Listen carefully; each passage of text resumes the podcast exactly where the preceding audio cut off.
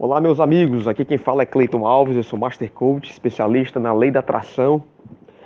E hoje é, eu queria comentar, na verdade, vão ser uma, uma série de três áudios, onde eu vou comentar é, três medos universais, tá bom? Na visão do Greg Braden. Greg Braden, gente, é um homem de grande autoridade, um cientista, que já trabalhou já em diversos, diversas empresas, ele já trabalhou para a NASA, enfim, é um homem, um físico, né, engenheiro. E aí ele tem um livro chamado A Matriz Divina, que ele fala sobre a questão da existência de um campo, um campo pensante, onde esse campo ele atende imediatamente os nossos pensamentos e também os nossos sentimentos.